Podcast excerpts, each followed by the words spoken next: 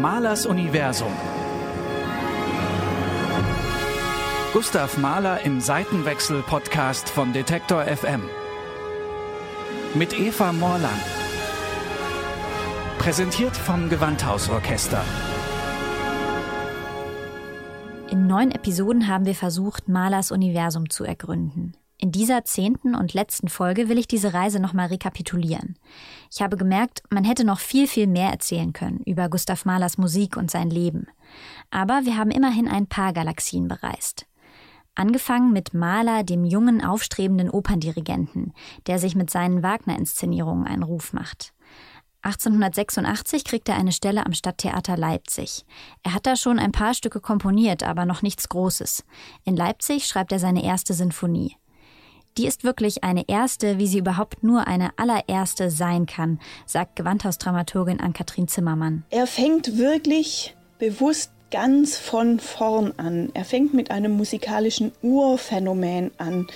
Er fängt am allerersten Anfang an in ganz verschiedener Hinsicht mit Urintervallen, Naturtönen Oktaven, Quinten, fängt mit einem Ton an, mit dem jedes Konzert im Konzertsaal beginnt mit dem Ton A.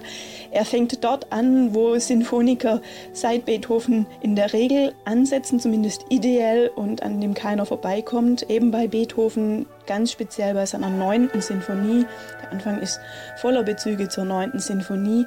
Er fängt bei dem an, was ihn von klein auf, von Anfang an geprägt hat. Das sind Naturlaute, es äh, kommt ein Klarinettenkuckuck vor, es ähm, spielt Militärmusik eine wichtige Rolle, wie er es in seiner ja, Kindheit ganz oft erlebt hat in Iglau. Was für Mahlers Musik auch eine wichtige Quelle ist, ist das Lied. Er widmet sich über lange Jahre den Volksliedtexten aus des Knaben Wunderhorn.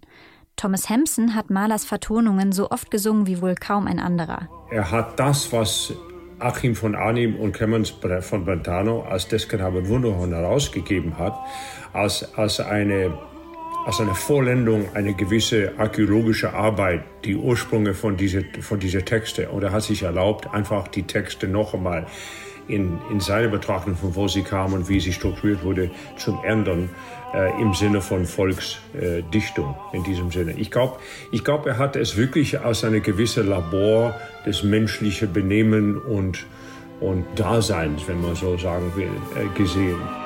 Mahler ist die Musikerkarriere nicht in die Wiege gelegt, sondern er muss sie sich hart erarbeiten. Dafür spielt nicht nur die musikalische Bildung eine Rolle, sondern auch in welchen Kreisen er verkehrt, sagt die Wiener Kunsthistorikerin Martina Pippal. Mit seiner Begabung, mit seinem Ehrgeiz äh, arbeitete er sich da hoch. Und er hat dann auch nach der Matura begonnen, an der Universität zu studieren, hat also Geschichte, Kunstgeschichte, Archäologie und Musikwissenschaft belegt. Also äh, bei Kunstgeschichte und Archäologie läuten jetzt etwas die Glocken. Aber äh, ich denke, das muss man weniger als jetzt ein originäres Interesse sehen, sondern auch als eine Möglichkeit. Also er hat quasi mit einem, äh, mit einem Studium versucht, sich auch eine Eintrittskarte in die Gesellschaft zu ähm, erwerben, denn dieses Mitreden können in den wichtigen Fragen war natürlich wahnsinnig wichtig.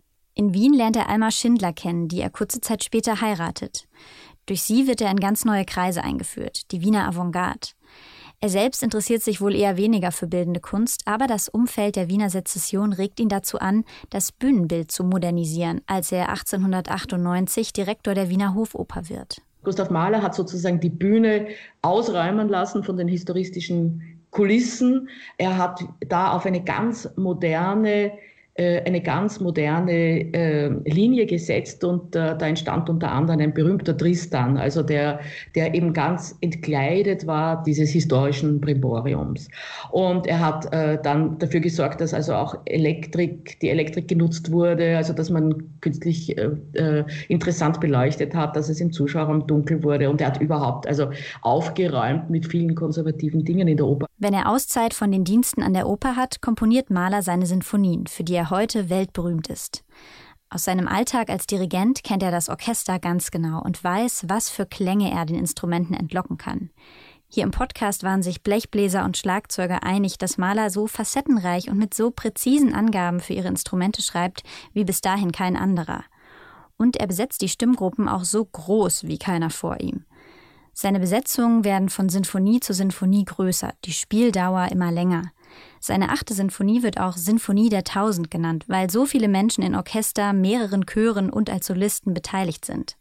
Hier sieht die Komponistin Martina Eisenreich Parallelen zur Filmmusik, deren Geburtsstunde Mahler nur knapp verpasst. Was beim Mahler anfing, hat man dann ja immer weiter getrieben und vielleicht zuletzt ähm, in den Studios von Hans Zimmer noch ins Unermessliche getrieben, indem man sagt, das Orchester reicht gar nicht mehr, wo man das Orchester doppelt und dreifacht und synthetisch und die Bässe und also wo man mit Elektronik noch dazwischen geht. Sie findet an Mahlers Musik besonders bewegend, dass sie immer eine unheimliche Weite hat, dass sie in die Unendlichkeit zu streben scheint. Ob durch ausgedehnte Bögen, einen langen musikalischen Atem, große Intervalle oder geschichtete Klänge. Es geht bei ihm immer ums Ganze. Das sieht auch die Komponistin Martina Colli so. Und ich finde besonders in die neunte und zehnte Symphonie äh, die Musik äh, tief äh, existenziell und, ähm, und Mahler schafft ein sehr tiefes äh, Gefühl von Tod und Schicksal. Und ähm, besonders in diese Tutti äh, gibt es diese große Missklang äh, mit neun unterschiedlichen Tone gleichzeitig.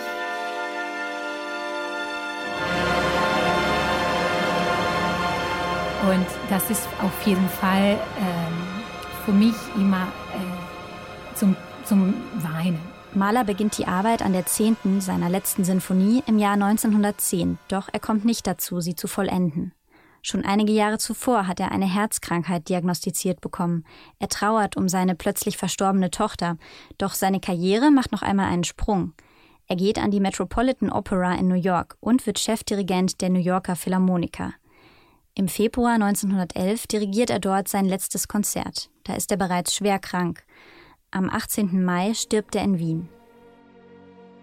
Gustav Mahler hinterlässt Musik, die noch heute Menschen in ihren Band zieht, egal ob Dirigenten, Komponistinnen, die Verleger seiner Werke, Musikerinnen, die sie spielen, Sänger, die sie singen oder das Publikum im Konzert.